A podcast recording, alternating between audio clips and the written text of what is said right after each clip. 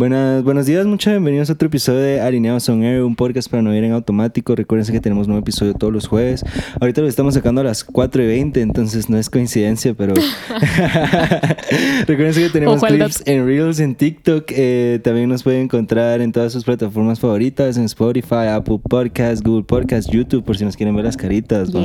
Entonces, hoy traemos a una mujer creativa, muchachos, una diseñadora, un skater, una persona muy creativa, una mente maestra, la verdad, pero antes de presentárselas y decirles su nombre, les recuerdo que un shout out a Lasgo Studio por si quieren producciones audiovisuales, a Antigua Boreal, el mejor deep dish pizza de Guatemala, y a Tower House por si quieren mobiliaria, real estate, vender, comprar apartamentos, casas, I got you.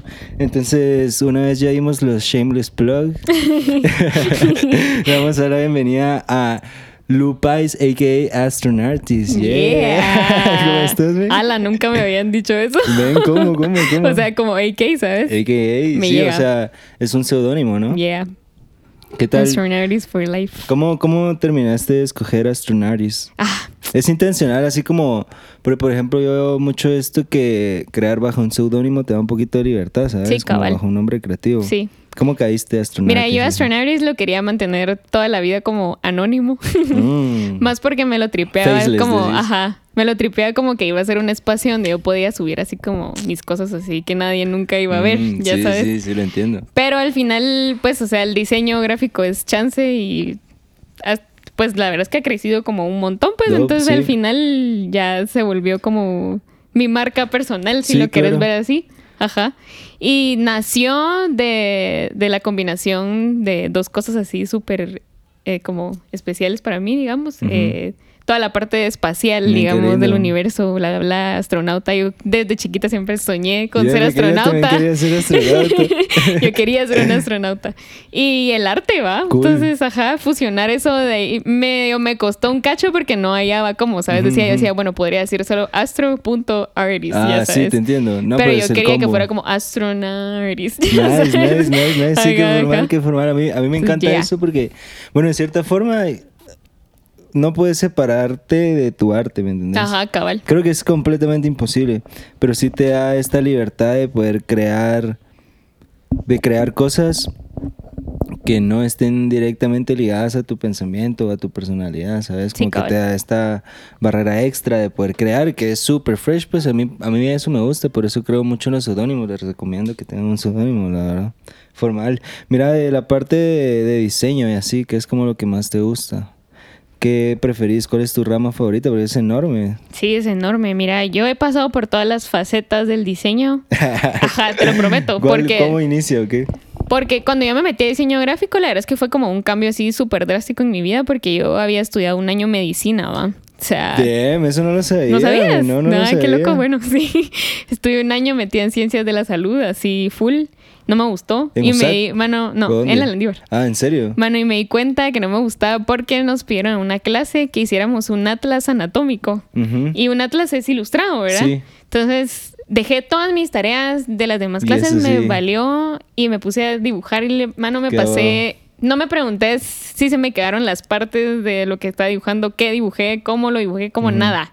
O sea, yo solo me recuerdo que vi que había hecho una masterpiece y dije, Voy a sacar 100. No, y, disfrutadísimo. Ajá, y después fue cuando dije, ¿qué estoy haciendo? Pues, o sea, sí, mi mamá me había hablado y las mamás siempre tienen la razón. tienen el sexto siempre sentido. Siempre tienen la razón. Mi mamá me había dicho, estudia diseño gráfico. Pero es que yo ¿Ah, tenía como una muy, una idea muy vaga de lo que era el diseño, ¿me entiendes? Como normalmente la gente dice, así, te vas a dedicar a dibujar. Entonces yo decía, a mí me encanta dibujar, no quiero que mi hobby se convierta en mi trabajo, ¿me entiendes? Mm, eso es un buen punto. Pero Yo cabal... con eso un montón. ¿Ah? Yo debato con eso un Ajá, sí, fijo. Pero ponete después, eh, me recuerdo que estaban como estas ferias que hacen de primer ingreso y, y, me fui a meter a una para ver qué hablaban de diseño gráfico y yo dije... Sí, cambia la percepción. Ajá, esto es lo que necesito hacer. Eso de trabajar del hobby es un debate muy grande para mí porque cuando dentro de tu hobby empieza a haber responsabilidad, siento que ya no te lo disfrutas al 100, ¿sabes? Como que le quita el sentido. Incluso cuando te eliminan la libertad creativa, porque empezás a trabajar bajo la idea de alguien más. Y em, es, como un, lugar peligroso porque, por ejemplo, si pasas toda la semana haciendo fotografía bajo una idea que tú no querés, el fin de ya no la vas a tocar y usar tus ideas, ¿me entiendes? Entonces es como que poco a poco te vas alejando de lo que te hace sentir bien, ¿me entiendes? Es bien peligroso. Sí, totalmente. Sí, eso, eso, eso es raro. una vez leí que uno a veces no tiene que trabajar en lo que le gusta, sino invertir en lo que le gusta. Es así como que si te gusta cocinar, tal vez no tenés que ser chef, sino invertir en tener un restaurante. Entonces eso te ah, permite estar involucrado en un restaurante sin tener que prostituir la actividad, ¿sabes? Bueno, voy a regresar unos cinco años y voy a volverme una doctora que invirtió en una galería de arte. y, cuando pensaba ser doctora, ¿en qué querías Quería ser oncóloga.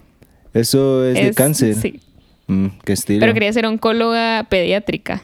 Por niños. ¿Y qué, qué, te motivaba? Así como, si mirabas que qué triste ser un niño con cáncer. Mira, mi abuelito falleció de, de cáncer cabal. Mm. Y eso a mí me pegó un montón, ¿sabes? Como que esa parte emocional siempre quedó como esa espinita en mí. Yo decía, yo tengo que hacer algo para, para detener esto que, yo pasé, ¿me entendés? Va. ¿Y fue, cómo fue el proceso? ¿Así fue rápido, fue muy largo y viste como que el sufrimiento por mucho tiempo o qué? Pues mira, la verdad es que hasta el momento creo que mi abuelito influyó mucho en mí en muchas cosas, en la parte artística, ponete, mi abuelito era músico, entonces mm. también me enseñó mucho de música, él toca el, teclado y el piano. Cool. Entonces, eh, ajá, digamos como mucha de mi personalidad va desde ahí, pues, ¿sabes? Entonces, pero ajá, yo, yo después ahora pienso y digo, él me hubiera dicho lo mismo en su momento, así como, ¿qué estás haciendo en medicina? No seas loca, ya sabes, eso no es para vos, pues. Fijo, fijo, Ajá. Entonces sí, la, la, verdad es que creo que mucha de la motivación que tengo ahorita también es por eso, pues, porque yo sé que él estaría como proud, ¿sabes? de, ah, ver, de ver de, qué, hago, pues, qué soy ahorita. Te ayuda como a autorrealizarte a ti mismo a través de ese pensamiento. Sí, porque eso te quería preguntar también, como cuál es el background artístico en tu familia, porque ya veníamos hablando que es una mezcla, o sea, ahora tenemos biólogos, va a shout a tu hermanito y todo. No, entonces... va a a la Sofi, que algún día va a ser bióloga especialista en arañas nocturnas. Oh, yeah, sí, eh, hay que conectarlo con el Danny Biologist para ir a hacer expediciones a la selva y tomar fotos de arañas. Pero sí, además del background de tu, de tu abuelo, ¿tenías otros acercamientos de arte o algo así? Fíjate que no. O sea, en realidad, hasta es bien chistoso porque ponete, mucho de lo que yo hago eh, en la parte artística eh, va como mucho de la mano de la música, porque a mí eso es lo que realmente como que me inspira, pues, para todo. Y yo sí soy así, 7 de la mañana que me despierto, pongo música, hasta las 10, 11 de la noche que ya termino, ¿me entiendes? Pero, mm, pero bien loco por eso mismo que estábamos hablando, de comer en mi casa, todas las personalidades son totalmente diferentes, todos escuchamos música diferente, mm. a todos nos interesan cosas diferentes. Entonces sí, no sé. Pero me gusta un montón el poder decir que, ponete, por lo menos en mi familia sí me han dado como esa libertad de poder ser yo y sin peros, ¿me entendés? Así o sea, vi un día llegué a mi casa con el pelo morado. Sí, celeste rosado, también, ¿te recuerdas? un día rosado y... ¿Me entiendes? O sea, pero ¿te sentís bien con eso? Sí, va. Eso está lindo, o sea, desearía que todas las casas pudieran tener algo así. Porque sí.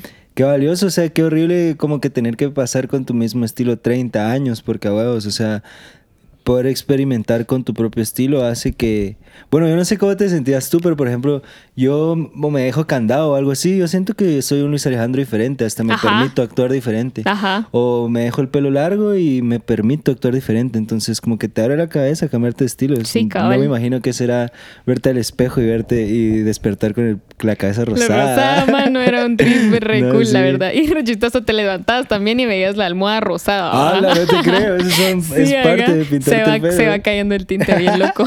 Aguas ahí. ¿Cada cuánto lo tenés que hacer? Si es, porque esos son como colores de fantasía, así sí, full, Como cada cuánto te lo tenés que pintar o como te lo hacías tú misma.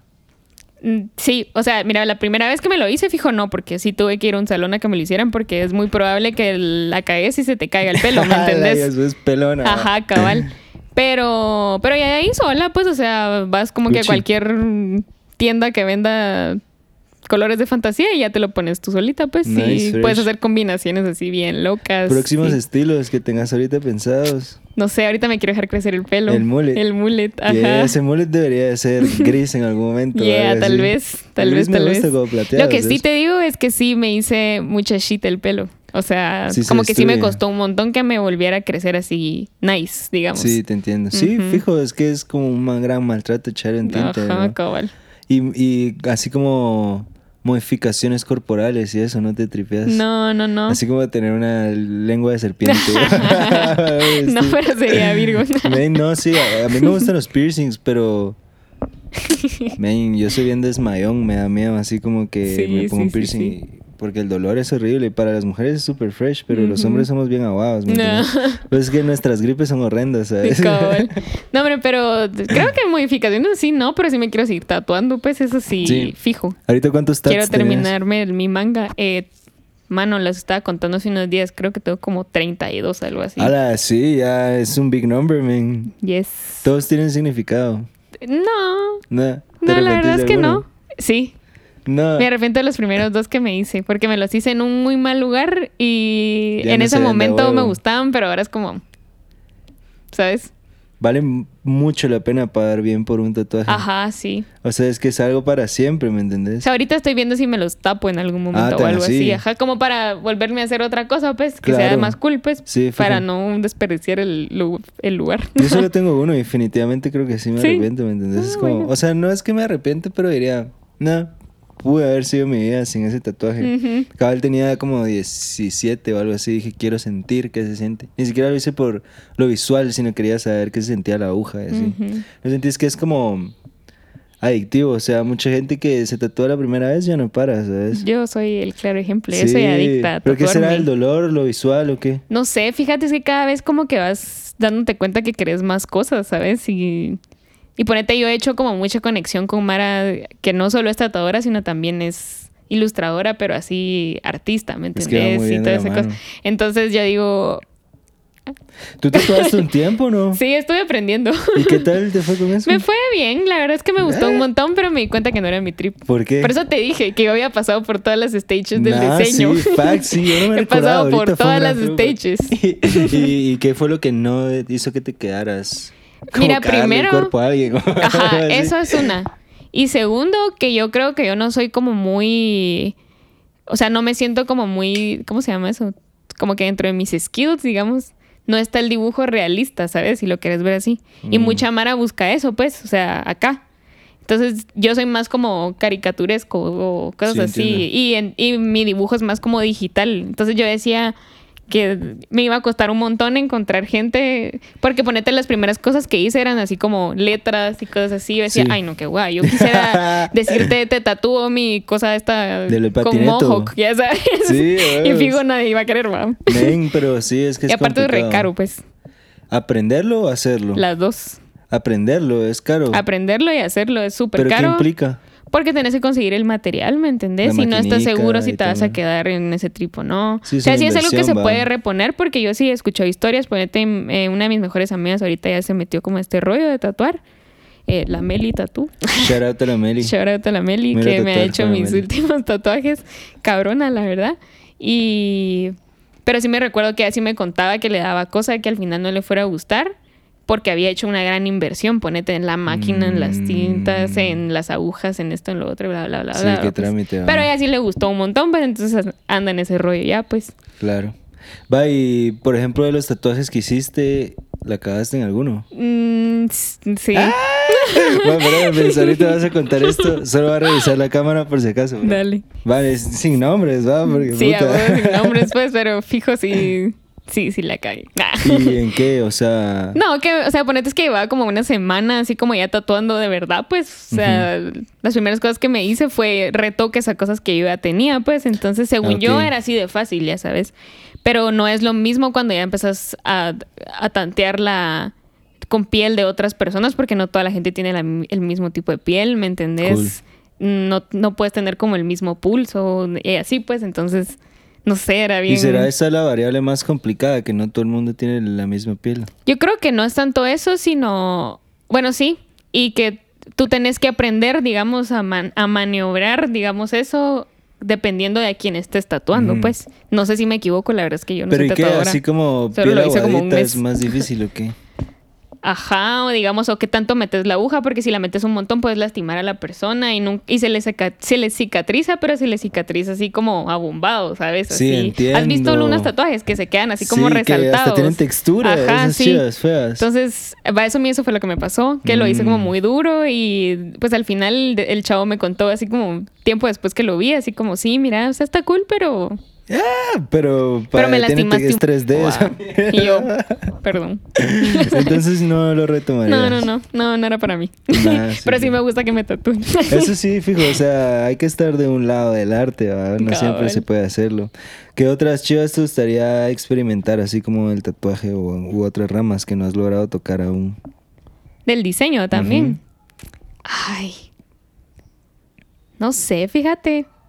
Pues eso que te venía contando, quiero meterme un poco más como a la parte editorial. Creo que la he experimentado, pero solo como por encima, ¿sabes? Porque lo editorial abarca un montón de cosas, no solo es... Es que la Mara cuando le dice editorial piensa en diagramación de libros, ponete, o diagramación de revistas. Yo escucho editorial e incluso hasta pienso en un tipo de foto, ¿me entendés? Ah, ajá, va, pero ponete entra la foto editorial. Ajá. Ajá. O sea, ¿me entiendes? Hay muchas cosas que son súper conceptuales. Lo editorial es, va más como de la mano como de lo conceptual, como que todo tiene que tener un background así Sí, como que sea homogéneo el estilo. Ajá, cabal. Entonces, eso me gustaría, como, como que creo que eso es el rollo que me gusta más. Por eso es que me he metido como a ver de hacer portadas como alternativas para algunas cosas. ¿Has visto? Ajá. Para covers y todo ajá, Ajá. Pero me gusta como un montón meterme también a investigar sobre por qué es que fue así, que lo hicieron, de dónde nació, por qué, ¿me entendés? ¿Cuál, ¿Por qué usaron esos colores, esa tipografía, bla, bla, bla, bla, bla? entonces ya después ya no ves las cosas igual, ¿me entiendes? Ponete ahí me pasa que yo colecciono CDs y he hecho como algunos como remix, si lo quieres ver así, eh, o fanarts. Y ahí veo los álbums y es como, ah. Por eso. That's why. Sí, no, sí. ya sabes, ajá. Eso es como... Pero por ejemplo, yo siento que eso es como la perspectiva del artista. O sea, empezás a encontrar arte en todo. Ajá. Aunque no haya, incluso a veces, pero tú le querés dar la justificación de por qué existe eso. Exacto. Y eso es, eso es de huevo, o sea, es como que la forma más bonita de interpretar las cosas, porque también hay arte en, yo que sé, en esto. ¿me sí, pues es que mano hay arte en, todos lados, pues, y la gente no lo nota. Pues que ese es el punto de vista de un artista, de un creador, es como... Cabal por ejemplo, yo no sé qué piensan ustedes, no es que yo crea esto, pero una vez escuché que, por ejemplo, por eso dicen que Dios está en todo, porque en todo hay arte y Dios es arte o es la creación. Entonces, cabal, hay arte en la creación, así como en las nubes o algo por el estilo, en todos lados. es que todo es arte, ¿me entendés? Pues no todo. Pero es bonita forma de ver las cosas. Siento yo, es como una forma de apreciar hasta lo más minúsculo que es valioso, pues es súper valioso. Sí. Mira, y bueno, vamos a hablar un cachito de skate. Porque Skate Girls, va, shout out Skate, skate Girls. Hay un poquito shout como, Skate Girls. Como punto GT. no, si van a buscarlo mucho. En Instagram. La verdad es que mm, definitivamente mujeres que hacen skate siguen siendo minoría, ¿no? Y es importante como poder darles un grupo en donde puedan sentirse cómodas. Sí, mira, Skate Girls nació más de la idea, no como de hacernos, o sea, como de encerrarnos solo a hacer chavas que patinan, ¿sabes? O sea, y decir, aquí no entran no boys allowed, ya sabes, o algo así. En el sentido de que no boys allowed. No, no, no, no, no, no. Ah. O sea, a, eso voy, pues, o sea, lo que queríamos hacer, digamos, eh, con mi amiga Sara, eh, la Piriwiri, que fijo mucha gente la conoce. Shout out a la Piriwiri, que también es chef. Oh, yeah. Eh, pues nos, nos, nos, nos, conocimos que en clases de skate, cabal, y éramos las únicas dos chavas que hacían skate. Eh, no, no, no, estábamos en la favela. Ah, la favela. Eh, con, con los chavos de Capos, ajá. Chorota Capos. Chorota Capos también. eh, pues nos conocimos ahí, éramos las únicas dos chavas y me recuerdo que platicábamos un montón y decíamos, ah, la qué cool sería que hubieran más chavas y no sé qué. Y pues estos chavos de capos eh, tienen como mucho tiempo ya en la escena y nos contaban así como, sí, es que miren, hay, pero no las, no las patrocinan, no las apoyan, no... ¿Me entendés? Como que... Sí, no tiene el mismo foco. Pues. Incluso, no sé si te diste cuenta, pero ponete en las Olimpiadas, eh, a las chavas las calificaron con menos puntuación que los chavos. No porque, digamos, fueran o sea, fueran, ¿cómo se dice eso? como que no tuviera el mismo valor, digamos, lo que ellos estaban haciendo, sino no podían pedirles que hicieran el mismo esfuerzo que estaban haciendo los chavos, ¿me entiendes? O sea... Pero eso, ¿crees que es lógico y lógico? Mira, es sí es lógico hasta cierto punto porque sí es cierto, digamos, que hay muchas cosas que nuestra capacidad corporal, física, pues, física naturaleza. Ajá, no, no puede hacer, ¿me entendés? Pero pero e, eso es lo que queríamos hacer, queríamos romper como con ese como estereotipo de, de porque vos sos chava, es por eso que no te sale Loli súper alto, ¿me entendés? o yo qué sé, pues va.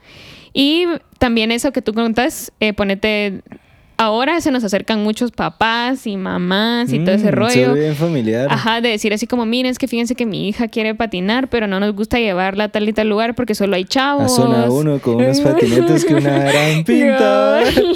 Todos los peludos de skate ahí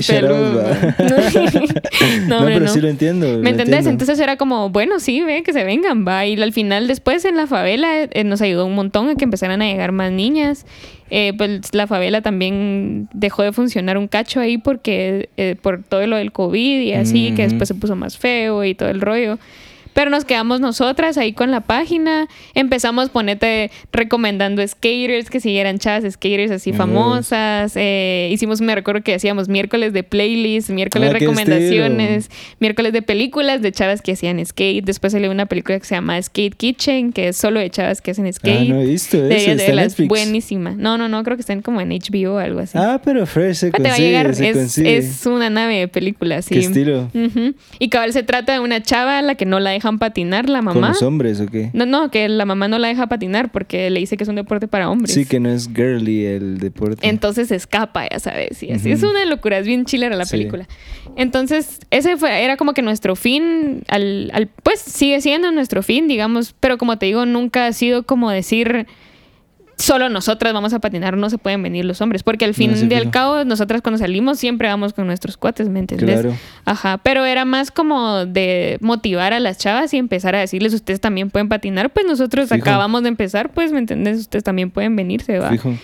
No, y o sea, es bien importante como el ejemplo, o sea, es como ver más chicas patinar, o sea, le abre la cabeza a una chica que diría Mm, es que en ese deporte solo de hombres, de seguro ni siquiera lo practican las mujeres. Sí, Entonces como que abrís puerta a que la comunidad se vuelva más grande y todo. O sea, es un trabajo importante como que crear comunidad así. Sí. Donde las chicas se sientan cómodas. Y hace un par de semanas tuvimos un evento que la verdad es que estuvo... Ya, se te iba a preguntar. Ajá, estuvo revirgo el evento. Llegaron un montón de chavas. Lo hicimos en HHH, en Triple H.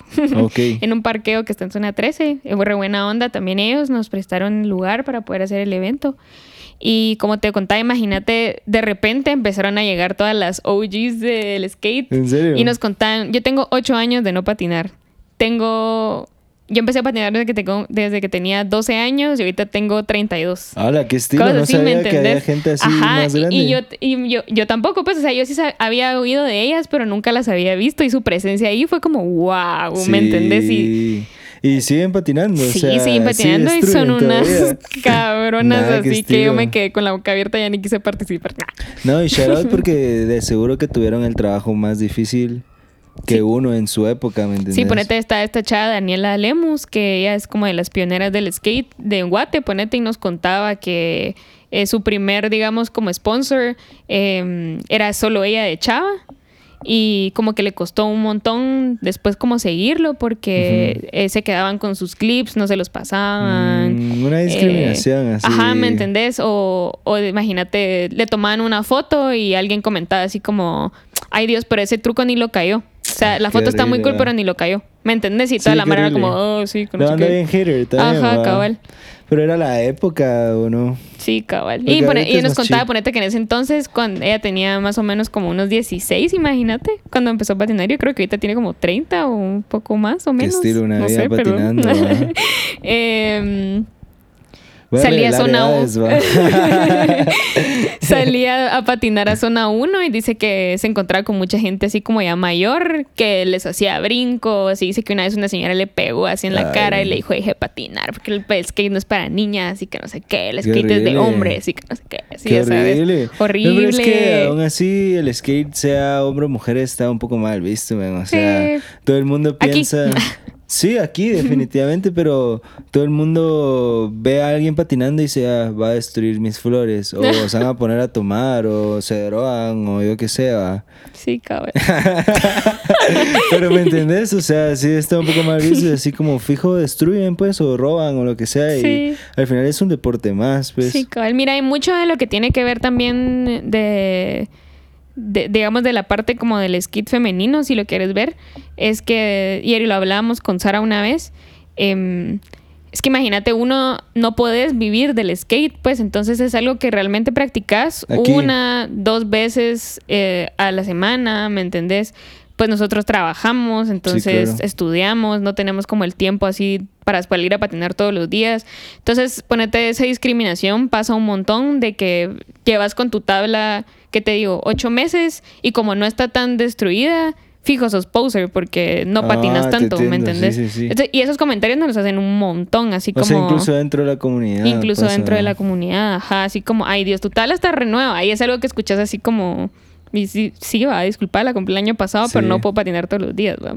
Sí, o sea, ven, es Mi progreso es lento. La gente, ¿por qué no deja ser a la otra gente? ¿Me entiendes? O sea, es lo que es. Hay un cacho de, de, de digamos, de, todavía de eso, de, de, de hate, digamos, dentro de la misma comunidad, pero algo que me ha gustado un montón, digamos, es que por medio de Skate Girls hemos logrado romper un cacho... Eh, y un cacho bastante, pues va. Eso, pues, o sea, ponete, ese día llegaron un montón de chavos también. Y de ahí nos decían así como, mucha, qué buen evento, que no sé qué, qué nave de organización. O sea, sí se nota que no sé qué, y yo, No, y así como que yo siento que las chicas como que tienen como esta gentileza y administración para hacer mejores eventos a veces, ¿sabes? Sí, claro que sí. O sea, porque como bueno, yo no sé, no es por generalizar, pero a veces nosotros nos enfocamos más solo en, la acción, no en la logística, ¿sabes? Como solo juntarse a patinar. Entonces son como eventos que tienen detalles mejor cubiertos, ¿sabes? Eso pasa muy seguido. Sí, pero sí, pues esperamos que pronto se pueda hacer otro, la verdad, y que sea todavía más grande.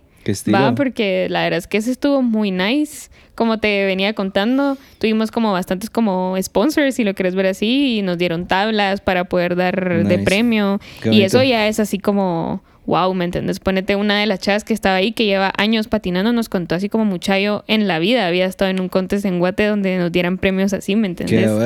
Y se sintió bonito, pues, porque, ajá. Porque como te digo, tal vez nosotras no somos como las más pro en el skate porque no le hemos dedicado como tal vez el tiempo que se merece y, y pues no porque no querramos, sino porque no se puede pero, pero qué chilero poder ayudar y, ¿me entendés? Y como apoyar a esta Mara que sí realmente tiene ese tiempo y esa dedicación hacia el skate. Pues, es como hacer las bases, prácticamente. Cabal.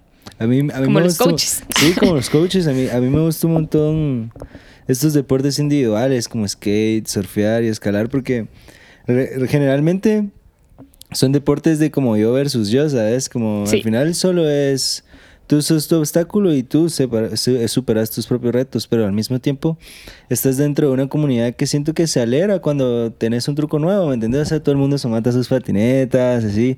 Y eso, eso, ese tipo de comunidad es bonita. Y solo se encuentra en los deportes de individuales, ¿sabes? Sí, exacto. y cabal, eso que te contaba, imagínate el jueves, que fue la primera vez que yo probé hacer un bird slide, que la verdad me salió así como bien pacho, pues, ¿sabes? Pero me salió y cabal es eso que tú decís, que tenés a toda la mar haciéndote la bulla, así como, yeah, que no sé qué, y era como... eso es lindo, y de cierta forma no hay como en, envidia que le salga a otro. Ajá, cabal, y a vos no. Ajá, y es que encuentro un poco de filosofía en eso, porque, por ejemplo, tú sabes, en nuestra industria, diseño, foto y así, es bien competitivo, y sí sucede que, por ejemplo, si alguien más consigue un cliente la gente piensa que se están acabando, como que uno ya no va a poder seguir comiendo, ¿me entendés? Si eso no sucede, o sea, hay comida para pues. todos. Y este tipo de deporte tiene esta filosofía de que, que, el otro se vuelva mejor, no significa que te esté quitando a ti algo. Cabal. Y eso es bonito, eso es una buena filosofía que se debería aplicar, sobre todo en la industria, la fotografía y así, que es un poco pisada aquí, ¿sabes? Sí, totalmente. Es como un poco de celos en ese chiva. Sí. No sé, en la foto pasa demasiado. A veces eso no, no me gusta de eventos o colaborar. Que sí hay como muchos celos en que Ven, la vida es como abundante, ¿sabes? O sea, como que no te vas a quedar sin comer por eso. Todo el mundo puede conseguir nuevos clientes y así. No, y sabes, incluso puedes ponerte puedes hacer cosas tú solo sin necesidad como de, que tengas como un cliente ahorita. Puedes empezar a hacer proyectos solo, puedes hacer fotos sola, puedes conseguir material para hacer tus fotos, ¿me entendés? Y luego eso te genera como portafolio y ya con ese portafolio la Mara te ve y dice, ah...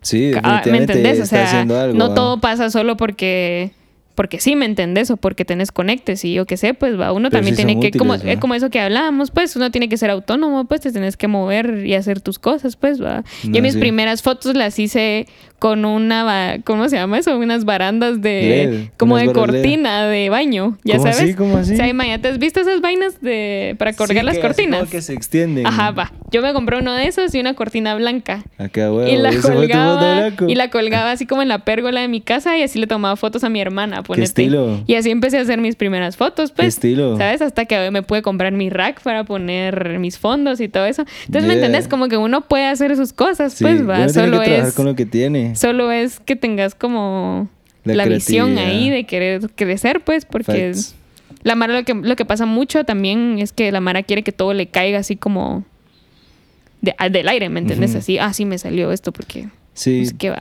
No, sí, definitivamente, o sea, como esta mentalidad, hay que quitarse esa mentalidad que, bueno, hay que entender que nadie te debe nada, ¿sabes? Y eso es súper clave, ¿ah? Entonces, Solo es como de perseguir tu visión y realmente que te digan que no, no es malo a veces, no, ¿sabes? Claro que no. Pero mm, está como este refrán de que si perdes todos los tiros que no haces, ¿va? Mm. Y esos son facts. Entonces, como que mm, una, una, cosa que me gusta de estar aquí, como que en el arte, eso es que me quitó mucho el miedo al fracaso. Y eso es valiosísimo. Valiosísimo. Valiosísimo, porque solo se trata de salir con tu trabajo, con lo que tenés y el fracaso es parte de, ¿va? Sí, o sea, es inevitable. De ahí se aprende, ¿va? Sí. Y ponete en mi, en mi carrera lo ves mucho, pues, o sea, a veces te esforzas un montón en hacer propuestas, en hacer algo, le dedicas una, dos semanas a una cosa y vos estás tan feliz y tan contento con lo que vas a entregar y a la mano no le gusta, pues. Bien queriendo, ¿va? ¿Sabes? Entonces tenés que aprender también a tener como mucha de esa parte como emocional, así como de, ¡Ah! No le gustó, pero puedo hacer algo mejor, va. Sí, eso es A decir, ah, ¿sabe qué? Ya no hago nada y hay que se quede y ahí busques a alguien más, ¿me entiendes? no, no, fijo, se lo cambiamos, ya sabes. No, sí. Hagamos lo que usted quiera. Eso, eso, eso golpeaba mi ego antes un montón, porque mm. es así como. A mí igual me pasó mucho. Men, yo te estoy entregando un video que yo pienso que me quedó así increíble y no, no cala para ustedes, no cala, Y es como cambiar tu idea. Eso, eso es bien duro para Leo, pero es bien valioso. Pero por eso te digo, tenés que tener como mucho esa... ese es como puro callo, como sabes, así de... Va. Pero es bueno porque, o sea, como que tu trabajo sea el arte te permite que mientras estás trabajando te estás desarrollando a ti mismo al mismo tiempo, porque eso es forjar carácter, pues. Sí. Y sabes, una cosa bien impresionante es, es que te das cuenta que puedes irte más allá, ¿sabes? O sea... ¿En qué sentido? O sea, a mí, como eso que te contaba, me ha pasado que a veces doy propuestas de cosas que yo siento que me gustan, pero me dicen, sí, pero es que me gustaría ver algo todavía mejor, ya sabes. Y yo decía, para mí esto es mejor. Ajá, pues. yo decía, esto es lo mejor que yo puedo dar, ¿va? pensaba yo, imagínate. Pero decía, mmm, no, tal vez sí puedo hacer algo mucho mejor, ¿sabes? Sí. Entonces es como, es como es lo mismo que con el skate, ponete, es irte como auto superando y es como un reto, así como va quiere algo mejor, le vamos a dar algo mejor, ¿me entiendes? Y es, es, es, un buen punto eso, como poniéndole en comparación con los clientes, porque para que exista el arte también tiene que haber un receptor, ¿va? que emite una crítica. Y si estás trabajando eso y tienes clientes que tienen, mm, esto mm, puede ser así, ¿va? entonces es una forma súper buena de manejar, de ir mejorando tu arte y al final te están pagando, o sea, es como ganar, ganar, ¿no? cabal, eso también es cierto. Sí, cabal, como cuál es ya en cuestión de freelancer, ¿cuál crees que son los puntos de dolor más grandes de un freelancer, así como lidiando con un cliente? ¿Cuál es la parte más difícil para ti? Que estás solo. Mm. Creo que es eso. O sea, no porque la soledad sea mala, ¿me entendés? Ni, ay, qué triste la soledad. Sino que te estás echando todo un equipo al hombro, ¿me entendés? O sea, lo estás haciendo todo solo, pues, ¿verdad? Y creo que eso y también uno de los retos así como bien grandes de ser freelancing es que a veces hay muchas cosas, a veces no hay nada. Mm, ¿Sabes? Em, no todos los freelancing los pagan igual. Claro. O sea, hay algunos que son muy buenos, hay unos que son muy malos, pero como no tenés nada en ese momento, pues decís, bueno, va, Toca. lo voy a tomar, va, aunque... Sí, una vez escuché que como que tener la billetera vacía es el peor criterio para tomar decisiones, ¿sabes? Porque aceptas cosas que generalmente no aceptarías, pero es muy real. O sea, sí hay meses que no hay chance, ¿va? Exactamente, sí. Pero... Mm, ah, yo Igual en los trabajos, esto, ¿me entendés? Que cualquier otra cosa, o sea, no, no me molesta. Prefiero esto que mi 9 to 5, ¿sabes? Toda la vida. Pero ponete, eso acaba el 9 to 5 que hablas. Eh, es, es bien complicado, ¿sabes? Como ponerte en comparación así como... De, de, empresas que te ofrecen trabajo y te dicen cuánto te van a pagar por un chance de cinco días a la semana, ocho horas al día. Escuchas y es como... Eh, no. El tiempo es lo más valioso. ¿Me entendés? Así, y voy a hacer un montón de cosas. Y a mí me pasó, ponete un par de veces, dije que sí, porque pues quería probar que era trabajar en una empresa así grande, pues, y que tuvieran como cosas, pero al fin y al cabo de te pones a pensar así como mi estabilidad emocional. Sí, ¿no? Te destruís como ¿Sabes? Te destruís, pues, o sea, yo sí a veces llegaba llorando a mi casa así de que solo ya no podía más y de ahí me recordaba cuánto me estaban pagando y decía, ¿qué estoy haciendo? Pues? ¿Y esos trabajos sobre los que hablas están relacionados con arte o Sí, o sea, de diseño, pues, o sea, los trabajos de diseño en Guate son, No, no, no, pero ponete yo no yo no hablo de agencias, sino ponete en, en empresas, pues, o sea, que, he tenido chances, ajá, ajá. Sí, me fui un par de veces in-house de dos, fue de, he sido de dos empresas así formales y en ninguna de las dos, o sea, por más cool que fuera el ambiente, por más chilero que me la pasara, ¿me entendés? Y todo, después te das cuenta, ahora, digamos, ya en estos años de, de, experiencia, ya volteas a ver si decís, ¿qué está haciendo yo ahí metida? Pues, o sea, me están explotando Dark. Completamente. Y es que inevitablemente se sigue menospreciando nuestro trabajo, ¿sabes? Exacto, sí. Pero es como, por ejemplo, yo, lo, yo es cuestión de darle perspectiva, tal vez no, es nuestra culpa incluso por no poder mostrarle a las personas el valor que tiene este chance, porque por ejemplo, en mi familia pasó así como para los 50 años de casados de mis abuelos, va. Eh, fotos culerísimas porque no querían pagar más de 2.000 quetzales en unas fotos, va. Y eso es como un tatuaje, o sea, te tenés que poner a pensar que esos 50 años no van a volver a pasar, o sea, nos perdimos esos recuerdos, ese video. Y es por esto de menospreciar el tipo, el tipo de trabajo, pues, o sea, uno cree que porque puto uno tiene un iPhone ya, o que saca unas fotos, se va a volver más barato este trabajo, pero... Yo amo Apple, pero sí... Sí, o sea, esto se está grabando con iPhone, yo hago un montón de comerciales con iPhone, pero al final sí hay un ojo detrás, hay, incluso postproducción, hay tiempo y todo, entonces Sí, es que no es em, tanto como el, material que usas, es, es la experiencia que vos tenés, ¿me entendés? Y es lo que la gente no valora, pues, va. O sea, ponete un portafolio como el tuyo o como el mío, a nuestra edad, tiene mucho peso, ¿me entendés? Sí, está formal. Y la Mara no lo ve, pues, o sea, es como...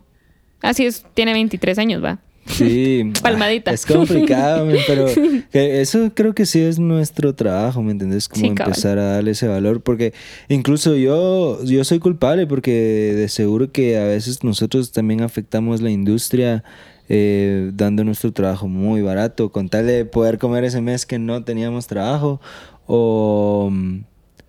Bueno, yo también fui, soy culpable de haber dado trabajo gratis, ¿me entendés? Y eso es malísimo para la industria, incluso para uno, no tiene sentido. Pero como uno está en esta etapa de que, ay, estoy aprendiendo y no estoy seguro del producto que puedo sacar, como que entras a este loop bien peligroso, ¿ah? Sí, cabal. Y te acabas en el trabajo de los demás, por eso es que después no nos quieren pagar más a nosotros porque hay alguien dándolo gratis, ¿va? Horrible. Horrible. Sí, mano, yo, mi, mamá se mata de la risa conmigo que ella está en esto de mamás emprendedoras en Facebook. es en Facebook. Ajá, Y aparecen anuncios así de señoras que ponen hago logos en Canva por 75 ah, quetzales. Ya sabes, y yo, pero Canva es un peligro. Canva es un peligro para el, diseñador, hermano. Y cada vez se pone. Sí, nos reemplaza un poquito. Sí, sí, sí, más peligroso. O sea, yo no sé qué día me metí a chutearlo y ahora hasta puedes hacer posts animados. Y yo. Mira, yo te voy a ser sincero. Tengo un par de clientes que les vendo el paquete de diseño y lo estoy haciendo en Canva. Te lo juro. pero estoy cobrando bien, ¿me entiendes? pero te lo juro que pero es así como. No, sí, formal. Canva Premium, ¿ok? Pero sí, o sea, hay que pagar Canva, ¿me entiendes? pero sí, digo. Pagado, ve. pero sí, digo. Podría un diseñador podría pasar haciendo un vector una semana para esto y Canva lo tiene ahí animado, pues. Sí, mano, y es no, una y mira. herramienta bien peligrosa. Y es una herramienta bien peligrosa también para uno de diseñador, no tanto como porque la competencia, ya sabes, o la Mara puede hacer sus cosas, sino ponete sin nombres, va. Ah, sí. Pero a mí me ha pasado, ponete que voy a la U y veo a la Mara que está haciendo sus proyectos de grado en Canva, va. Diseñadores. Diseñadores, va. O hagamos presentaciones. Hay el link de Canva, va. Y eso hago. ¿Me entendés? O sea, pero en mi carrera, diseño gráfico, pues. Y yo. Straight up, va. Mucha. No, o sea, ¿me entendés? ya hay que parar esta vaina, pues, porque ponete a mí, y a mí nosotros los catedráticos nos dicen así como, qué raro que estas presentaciones se parezcan tanto, ah, ¿verdad? así como las del fulano con el mengano. Y uno así como, mm, yo les dije que en Canva no. No, sí, o sea, en cuestión de destreza del diseñador es un peligro, pero es como lo que hablábamos de que la fotografía como que se va volviendo un poco más accesible porque tenemos un mega iPhone, ¿me entendés? Sí, cabal, es igual. entonces, las personas sí podrían tener un business haciendo post solo de Canva, no necesitan un diseñador a veces, o sea, como en el nivel individual. Entonces, sí nos pueden reemplazar hasta cierto punto. Y ponete, yo eso no lo veo mal, pues ponete, yo veo emprendimientos de Mara que trabaja todo en Canva y it's fine, pues está bien, yo no peleo con eso. No tenés el budget ahorita para pagar un diseñador. Espero en unos años crezcas tanto como para poder decir, bueno, voy a pagarle a un diseñador, ¿me entendés? Pero a mí lo que sí me, digamos, sí me da como esa cosa es ver que la misma Mara que está metida en el diseño se, esté yendo tanto como que a esta facilidad que te da Canva y ya dejas de un lado la creatividad, pues. Sí, y ya se vuelve un estilo, o sea, hay diseñadores que su corriente y su estilo es como que es un Canva, pues, ¿me entendés? Entonces solo está sacando un montón de diseñadores que son clones del otro, ¿ah? porque los elementos de Canva son de huevo, pero son bien como repetitivos. ¿sabes? Sí, es que no hay como pues. un upgrade, digamos, seguido, pues. O claro, sea, sí, sí, sí. Pero me y por eso yo me, puse a buscar una vez las bases que tenés que tener tú como diseñador para que te dejen subir plantillas que tú hiciste a Canva, digamos. Pero eso es como para que los demás utilicen tus plantillas. Ajá, entonces imagínate yo, si yo quisiera subir una plantilla Canva, por cada clic que le dé las personas que estén pagando premium, son 7 dólares para mí. Eso está de huevo. Entonces está de huevo, ¿me entendés? Ahí sí decís, va, que le den, va. Entonces, Loki Canva, o sea, sí es un proyecto responsable porque... Ajá, es igual es igual que FreePic, ponete, eh, vos pagas eh, FreePic Premium y la Mara que usa tus vectores y las cosas que bajas o los mockups que vos hiciste de, de Photoshop, etcétera, eh, tus elementos 3D, etcétera, que, la gente le da download, es cierto dinero para ti, pues, ¿me entiendes? Para, para el diseñador que lo hizo. Entonces yo siento que esas cosas están bien. Pero yo peleo con la gente que estudia diseño gráfico y lo usa, ¿me entiendes? O sea, porque yo digo, estás bajando algo que alguien más se pasó un montón de tiempo en hacerlo solo por hacerte tu vida más fácil, ¿me entiendes? Y lo estás vendiendo como que vos lo hubieras hecho. A veces es bien complicado, es porque es como la tecnología, o sea, si te vuelve, pues te vuelve como... ¿Y por qué no lo harías? Es como, por ejemplo, yo ya no me tengo que saber las, los nombres de las calles y tengo Waze, ¿sabes? Exacto. O sea, exacto, es, es, eso es, mira, eso, es un muy buen, ¿cómo se llama eso? Analogía. Ajá, es una buena analogía. Pero puta, no tengo un teléfono en zona 1 y no sé cómo salir de zona 1, ¿sabes? ¿Te quedas sin batería? Piso, pues, re piso. Binder. Sí, de verdad, te lo juro que sí. Pero al final es como el costo oportunidad, ¿preferís la comodidad o qué preferís? ¿Me entendés? Sí, cabal. Es como un paso lógico conforme, con cómo se están manejando las cosas, o sea, así es la tecnología.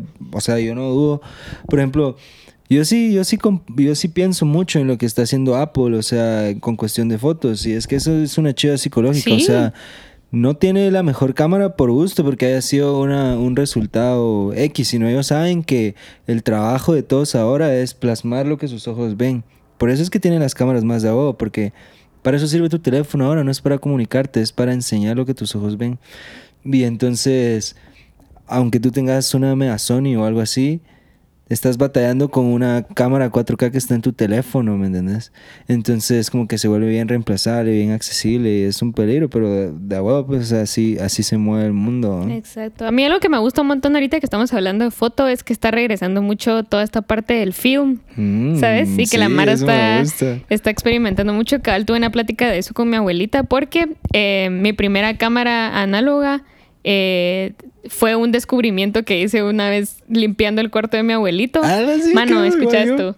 Encontré una Zenith así mm. nueva en su caja. Qué estilo. Así yo. Güey, ya. Y mi abuelita, Llévesela. O sea, llévatela. Yo para qué la quiero, pues, ¿me entendés? Claro. Y yo así, damn. O sea, de ahí googlear cuánto costaba, yo. Sí, o sea, la podrías vender y hacer. Pero después te pones a pensar, imagínate en esas épocas qué chilero era como el saber que después tenés que ir a revelar tus fotos, que te las dan. Ahora ya te las dan digital, ¿me entendés? Entonces ya no gastas en impresión, etcétera. Ya solo si las querés imprimir y todo.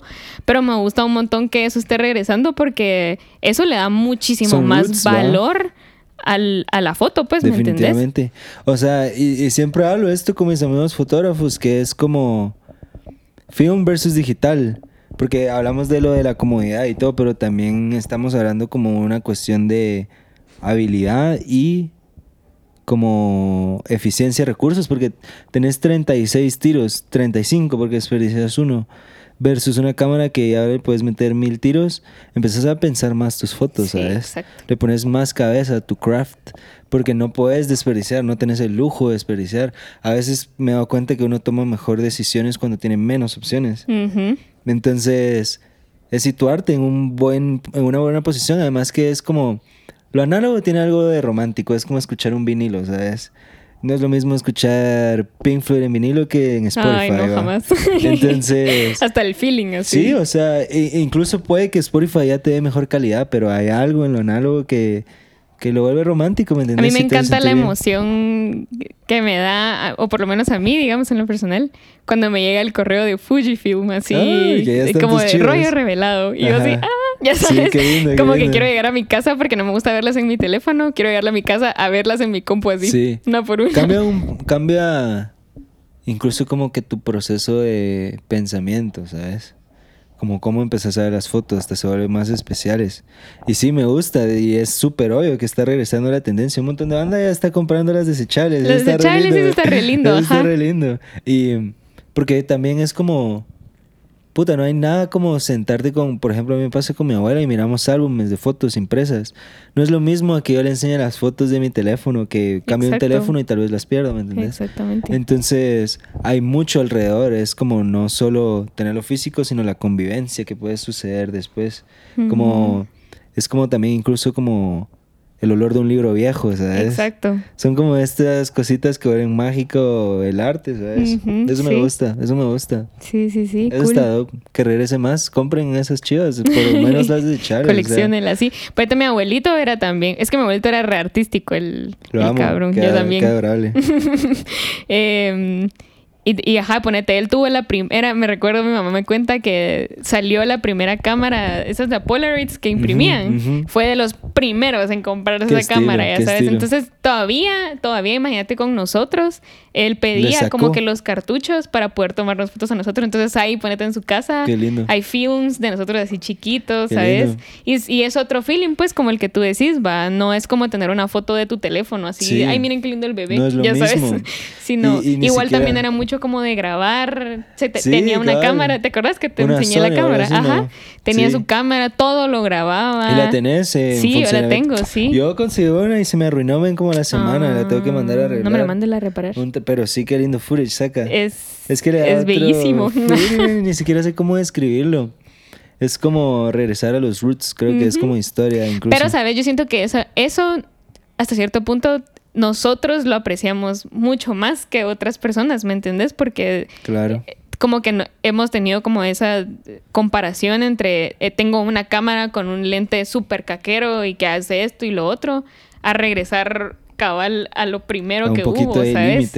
Y es como, wow. Qué felicidades por tu nuevo lente, man. Hay que estrenarlo. Gracias, gracias. No, pero sí, o sea, incluso cabal, eso es como, a mí me gusta esto, por ejemplo, como lo que hablábamos de trabajar con lo que tenés porque te ponen en una situación bien creativa. O sea, cuando tú te, trabajas bajo limitantes, tu cerebro trabaja más, ¿me entendés? O sea, que no esté en comodidad hace que venga, que cree soluciones mucho más de algo que no esperabas.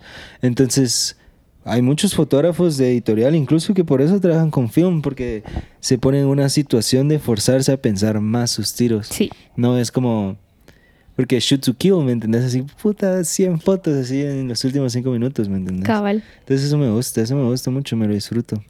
Ya, yeah, va, eh, retomando problemas técnicos, teníamos que hacer pipí. Jiji.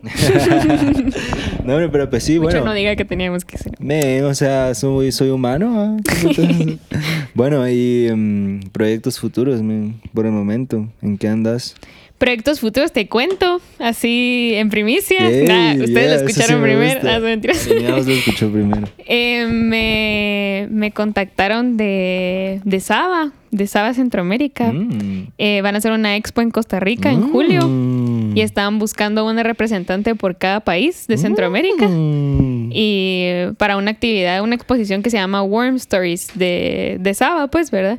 Y es hablar sobre sobre lo que implica, digamos, ¿qué te digo? La menstruación en una chava, ¿sabes? Y todo el hmm. proceso que lleva y toda la vaina. Estar viendo. Y me seleccionaron. ¿Y ya conceptualizaste tu...? Fíjate que no, fíjate que más o menos tengo la idea de lo que quiero hacer, entonces, pero sí... Bien, congrats. Ay, thank you very much. Me voy a Costa Rica en julio. ¿Qué estilo? ¿Has ido a Costa Rica antes? Eh, sí, después tengo mi familia allá, entonces ah, chilero, porque tengo donde caer. A dónde caer.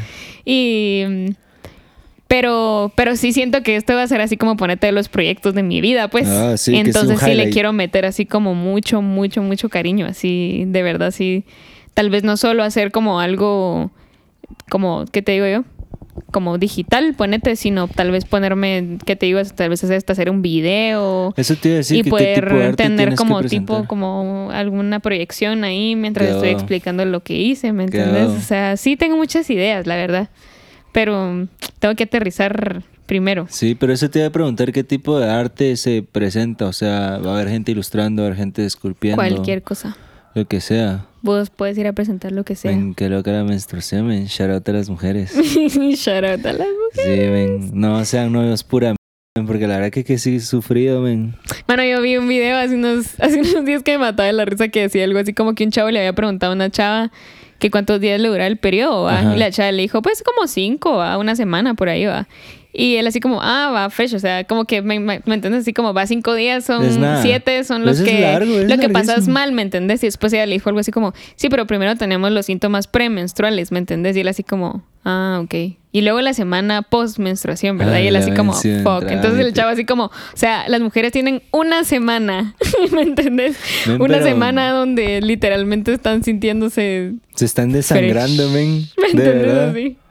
Y yo dije... Yes. Men, guerreras, warriors. Warriors. Pero, ah, men, o sea, la verdad es que qué mal comentario, así como, fíjate vino, ¿verdad? sí, Eso está chafa. Eso está re chafa. pero eso. ¿Qué para no decir eso? Pero fíjate que no es por nada, pero ya eso ya, ya, ya murió. O sea, como que siento yo que ya le han bajado mucho como que a ese tipo de comentarios porque se ha hablado tanto del tema que ya no es como. Porque ponete, antes era hasta súper incómodo de hablar así. Yo no hubiera podido llegar con mis papás hace unos años a decirles, fíjense que me hablaron de, eso. ya sabes, una expo de menstruación. ¿Verdad? Como que me hubiera dado mucha pena, ¿me entendés? Porque, no sé, era todavía algo de lo que no hablabas, pues. Pero me gusta que ahora sea algo tan abierto, tan, tan que las chavas se han encargado de... Que muchas chavas, perdón, se han encargado de volverlo natural porque al final es, natural. ¿Me entiendes? O sea... Sí, o sea, es como ir al baño, o sea, solo es el ciclo va de desecho. Pues no es como ir al baño, ¿va? O sea, ¿me entendés? Pero es un ciclo de desecho que tiene que pasar Exacto, a puro sí. Pues.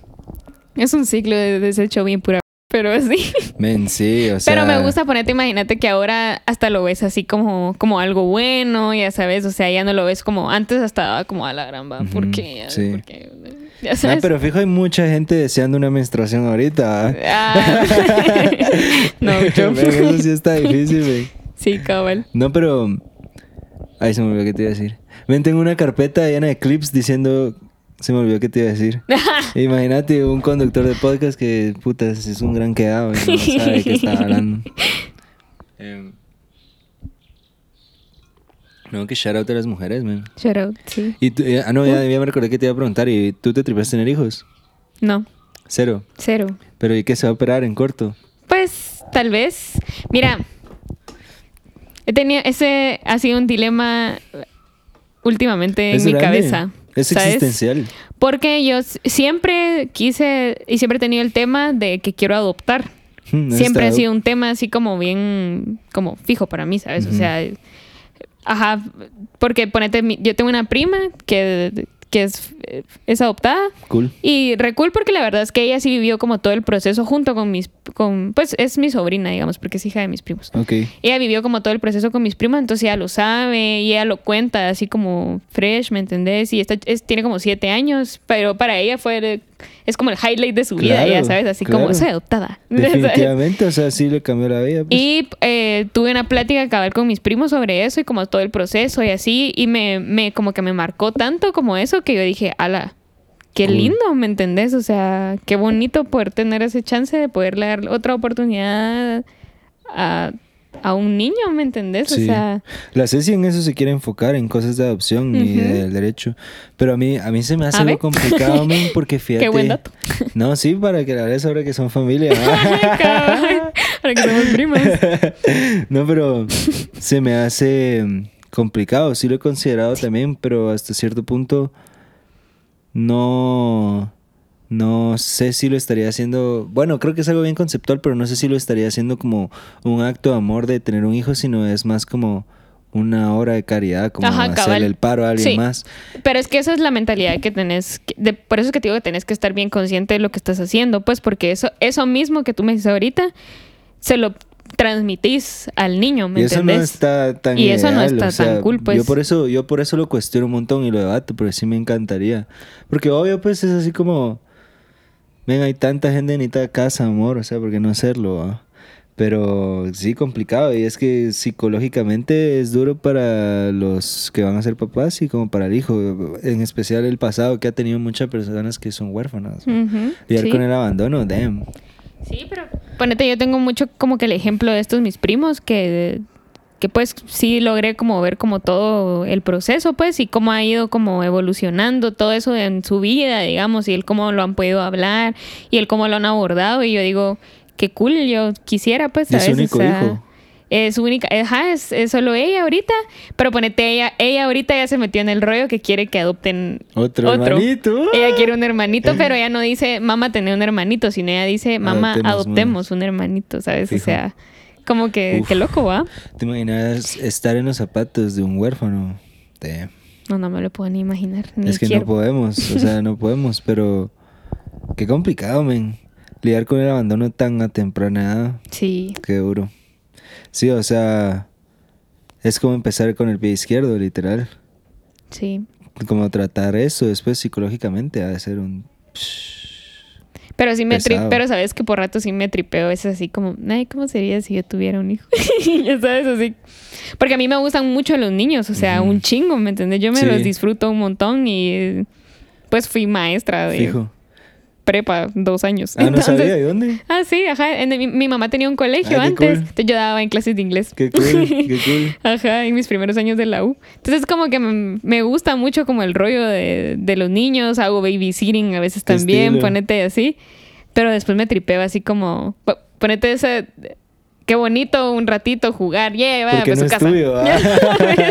pero después me pongo a pensar así como, no sé si estoy lista, ya sabes. Pues ahorita fijo no, pues va, pero. Nadie está listo, Creo que, no sé, creo que eso es como algo que tenés que hablar en algún momento. Fijo. Independientemente con quién estés, pues va, pero pero yo siempre he tenido esa idea, yo siempre he querido adoptar, pues y incluso hasta decía, qué cool sería, imagínate, adoptar y después sacar como un libro sobre esa historia, ¿sabes? Así. Una gran inspo, ¿ah? Ajá, sí. Pues, pero no como en la forma así como voy a adoptar solo porque quiero hacer un libro. lucrando, ¿sabes? la adaptación. no, sí, no, ¿me entiendes? Como yo decía, ajá. No, fijo. Pero a mí creo que sí me llama la atención porque yo creo que así conoces como la expresión más grande de amor, ¿sabes? Así como esa conexión que tiene la mamá del hijo solo porque tú lo creaste aquí, ¿me entendés? Lidiaste con eso tanto tiempo. o sea, yo siempre digo, Yo, yo, siento, yo siento mucho el cariño de mis dos viejos, pero estoy seguro que mi mamá me quiere más que mi papá solo por el vínculo que pasó conmigo, ¿me entendés? O sea, el papá sí se pierde eso. Entonces, como mujer, como que saltarte ese paso, uff, es una decisión grande, siento yo, ¿sabes? Al final, yo, yo no sé, somos animales, ¿me entendés? Y la de reproducirse es como parte de la genética o comportamiento humano, siento yo, ¿no? Sí. No sé. Mm. Eh, de aquí en unos tres años que lo vamos a tener este podcast, te voy a confirmar esa pregunta. te voy a compartir. Pero adoptado, Pero adoptado, adoptado, sí. Mm. Pues sí, bien loco porque mi primita vieras cómo se mi sobrinito se parece un montón a mi primo. ¡Qué paja! Sí. Eso, eso pasa, man. Se parecen un montón. O sea, y bien loco porque hasta en su personalidad son igualitos, así. Fíjate que sí, yo he estado expuesto a un caso así. Y lo chingamos un montón, así como, no se espero. sí es tuyo. sí es tuya. Se llama Emma. Emma se llama Emma Lucía. Emma Lucía, nice. ¿Y por ti? No, pero... Ah. no creo, pero yo solo he estado expuesto a un caso de adopción y podría no notarlo, ¿me entendés? O sea, físicamente y, en cuestión de personalidad son idénticos, pues es su hijo, ¿sabes? O sea, no lo notas después de un rato. Qué loco tomar la decisión de si se lo escondes o si se lo contás de una vez. Sí, no, pero yo siento que no, fíjate, porque imagínate. Esconder es una mala jugada, fijo. Es una muy mala jugada. A mí mi primo lo único que me dice siempre es el miedo que tiene él de que ahorita lo maneja ella muy bien pero que no quiere que después le vayan a... se lo vaya como que no. O imagínate que ella vaya a cambiar su percepción de eso por, por lo que hay afuera, ¿me entendés? Y de repente vaya a salir así como... Bueno, pero entonces, ¿y qué pasó? Y entonces cuéntenme de dónde salí, y no sé qué, y, no sé, y ya sabes, como que eso... Pero yo le digo, eso es un miedo que verán no te vas a poder quitar, pues, o sea, porque puede ser que sí va a pasar, ¿me entendés? O sea, porque va a llegar una edad donde lo va a comprender de otra forma y mm. es algo en el que tenés que pensar desde el momento en el que... yo, siento que, por ejemplo, la gente que, no les, que lo esconde no es con la pura intención de que la gente no sepa, sino tal vez uno espera como el momento ideal en que el niño lo pueda entender, ¿va? Pero no sé cuál es el impacto de contárselo a los cinco años, ¿me entendés? ¿Sabes? Y te descubren lo que tú esperabas que cumpliera 15 para que se lo dijeras y puta, vivió una mentira todo este tiempo, ¿me entiendes? Eso está complicadísimo. Sí, yo siento que tenés que... En corto, desde el principio. Yo sí lo haría, sí, pues yo desde el primer yo día. También, yo también lo haría. sin, sin el afán de hacerlo sentir mal, ¿me entendés? Ni nada, sino para que... Porque qué feo, pues, o sea, sentir eso de que te escondieron tanto tiempo. Eso, que has pues, vivido una mentira, pues. Sí, no. Y como siento que eso de como de buscar al papá biológico, yo siento que al final va a suceder, es como naturaleza querer saber tu origen, pues. Sí, cabal. No te lo puedes evitar. Damn, eso está, eso, ese tema está fuerte, está dope. Bueno. Nos pasamos de las cámaras fijas a la adopción. Así es el podcast de Alineados. Así es el podcast, ah. hay que hablar de todo para no ir en automático, ah, sin pajas. Pero entonces, antes de cerrar, yo le doy un espacio a mis invitados por si quieren expresar su mente, si tienen otros proyectos, si le quieren dar un consejo a la banda. Entonces, no sé si quieres tomar ese tiempo y así cerramos. O fresh, así ponerte en el spot. Puedes decir proyectos futuros, además de lo de Saba, o shout out a Astronartis o lo que sea. no, no, no. Shout out a Stone Síganme en mis redes. La verdad es que últimamente he estado creando como contenido más como para mí, no como, como para vender, digamos, ni que tenga que ver con ningún negocio, sino más como una forma de expresión mía, pues. Y, nada, ahí tal vez que se sumen a, mi viaje este de, de lo de Saba, para que porque de plano yo soy un cacho shower ahí en mi Instagram, entonces me gusta andar subiendo lo que hago. Así que para que me acompañen ahí en el proceso de ver, de ver en qué para esto, porque va a ser una locura, pues. Ya, sí, completamente. Va fijo, lo vamos a andar compartiendo en el perfil de alineados. Entonces, te agradezco una vez más por tu tiempo, por venir, que ameno platicar. Eh, bueno, por si no sabían, somos amigos desde niños, sí, así, desde buenos, cabal, ahorita con mis papás, así como yo me recuerdo de la luz de las piñatas de niños, así como en párvulos y todo. Entonces aprecio que podamos volver a conversar así de huevo. Y ya, yeah, shout out Alineados, nuevo episodio todos los jueves. Shout out a Antigua Boreal, a Lasgo Studio para producciones audiovisuales y a Tower House Real Estate por si quieren ahí propiedades. ¿va? Ese es el futuro, compren tierras, eso es bueno. Inviertan en algo bueno. y sigan a Skate Girls. Ven y sigan Skate Girls y pendientes de lo de Saba. Ahí vamos a estar enseñando toda la jugada. Entonces, buenísima onda por escuchar mucha. Un beso y un abrazo, donde sea que estén. Órale. Yeah.